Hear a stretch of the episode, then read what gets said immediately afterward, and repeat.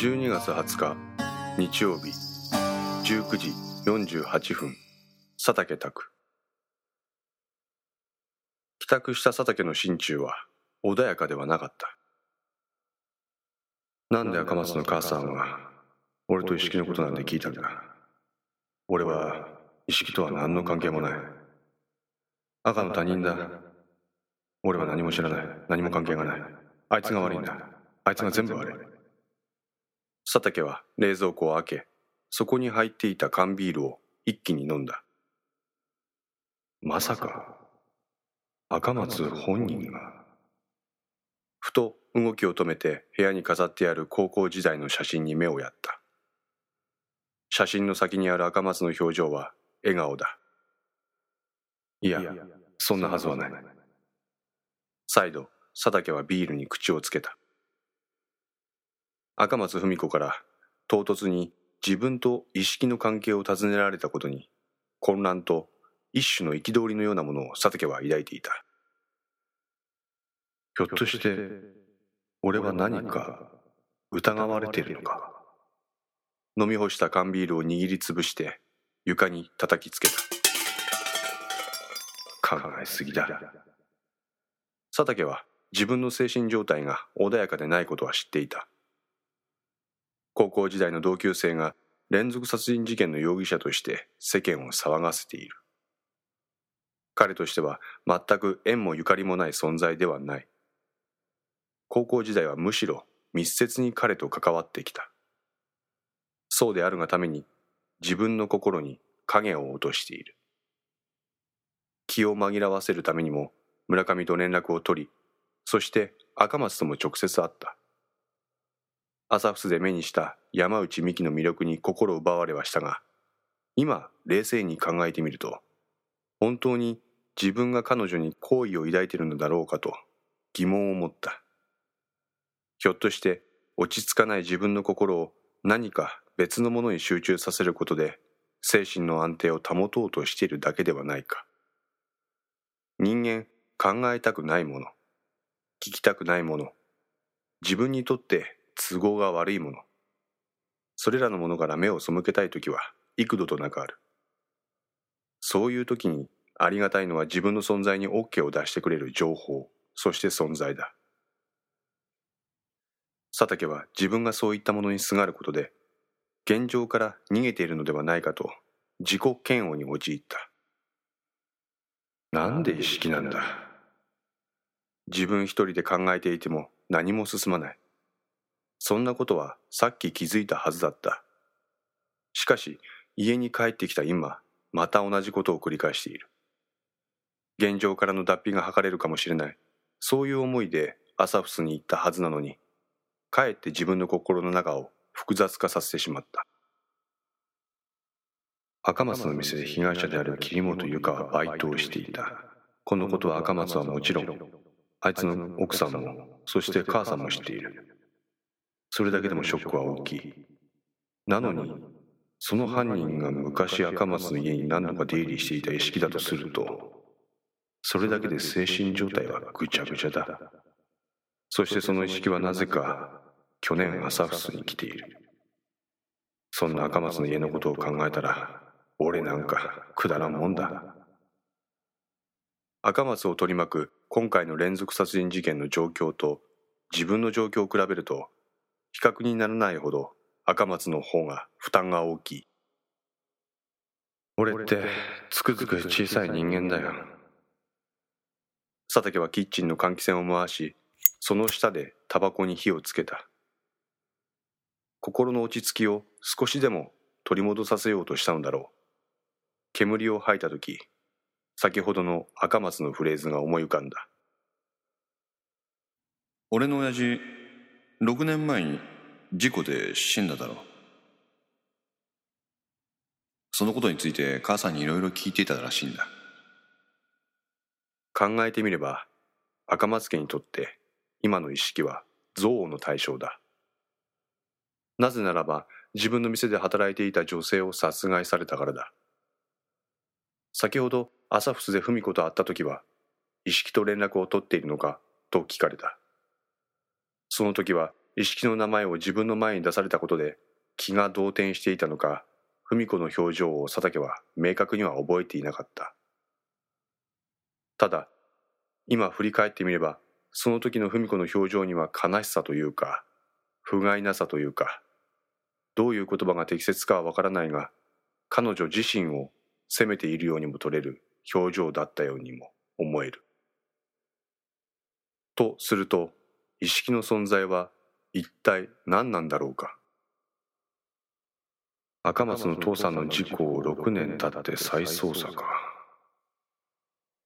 確か意識が来てから警察が何度か来たって赤松のやつ言ってたな。ってことは意識が部下に捜査をするように指示したってことだろうな。佐竹はタバコの火を消した。そして冷蔵庫を開けてさらに一本の缶ビールを手にする。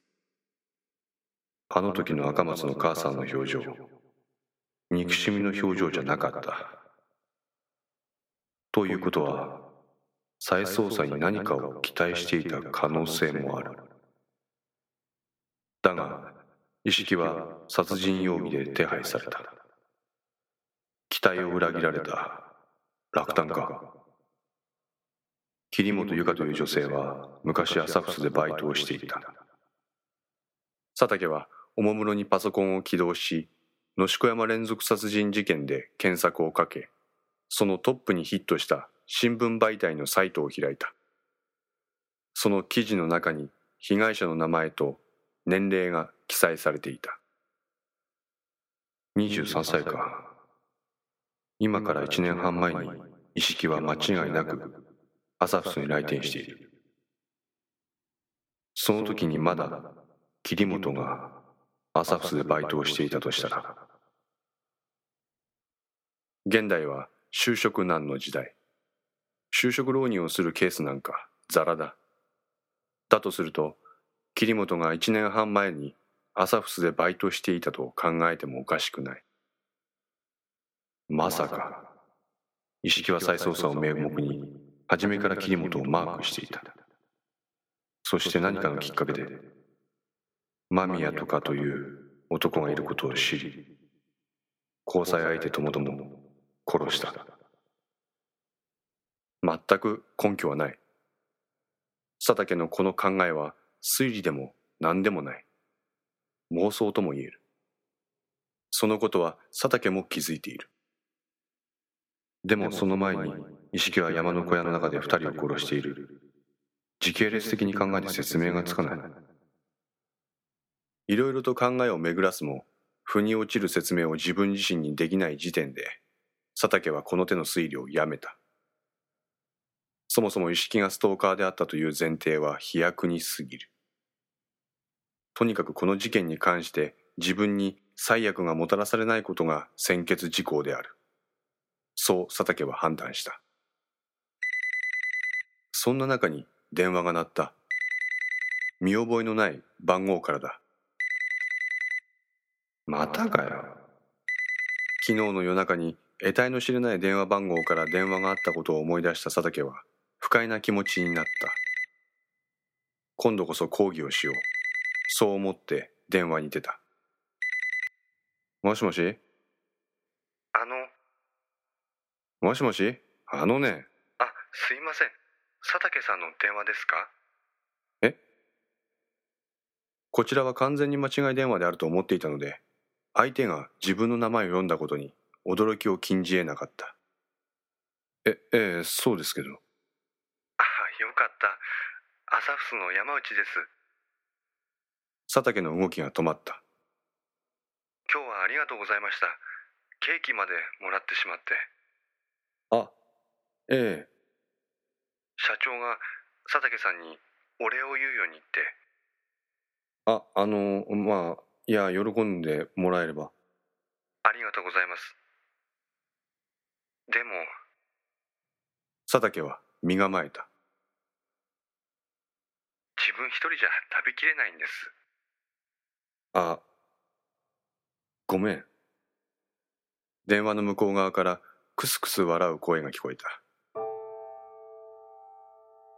そしたら友達と一緒に食べたらうわ俺何言ってんだそうだ。そうですね。ああしまった。でもみんな忙しくって。ごめんなんか帰って迷惑になるようなことになってしまって。違うんです。ありがとうございます。本当に嬉しいです。私ここのケーキ好きなんですよ。そうそうそう言ってもらえるとこっちも嬉しいよ。たまたま街の方をぶらついてたら目に入ってきてクリスマスですもんね。まあ世間はクリスマスムード一色だけど俺はあんまりそんな感じじゃないよ。でもプレゼントにさっきえあああれは鑑賞用。そうなんですか？てっきりクリスマス用だと思ってそういう花ばっかり選んじゃいましたああそうみたいだね。すいません。いや全然気にしてないんだ。素敵な花だよ。ありがとう。なんか佐竹さんって花とかケーキとかいいですね。そう？あークリスマスか。いいな。何？山内さんはいい人いないの？いるわけないじゃないですか。仕事仕事ですよ早く一人前に仕事できるようにならないと。ですね。ふーん。真面目だね。偉い。男女というよりもどちらかというと先輩後輩といった雰囲気が漂っていた。お互いの仕事のことなどたわいもない会話を楽しみ意外にも価値観などに共通点が多いことからお互いの連絡先を交換することとなった。佐竹にとっては願ってもない展開だった。電話を切り佐竹は山内の連絡先を改めて電話番号に登録をした。そして着信履歴を見た。山内美紀の名前が自分の着信に表示されるのを見て久しぶりの高揚感を味わった。まさかたった数時間でこれだけの展開があるとは思わなかっただけに佐竹の喜びはひとしお。しばらく携帯に表示される山内の名前を見入った。山内美紀の名前の2段下に昨晩の不明の電話番号が表示されていた。しかしこの電話は何なんだろう。今となってみればこの不在着信も何かの縁だったのだろう。山内美紀との出会いを暗示したものだったのかもしれない。そう思って佐竹はベッドの上に横たわった。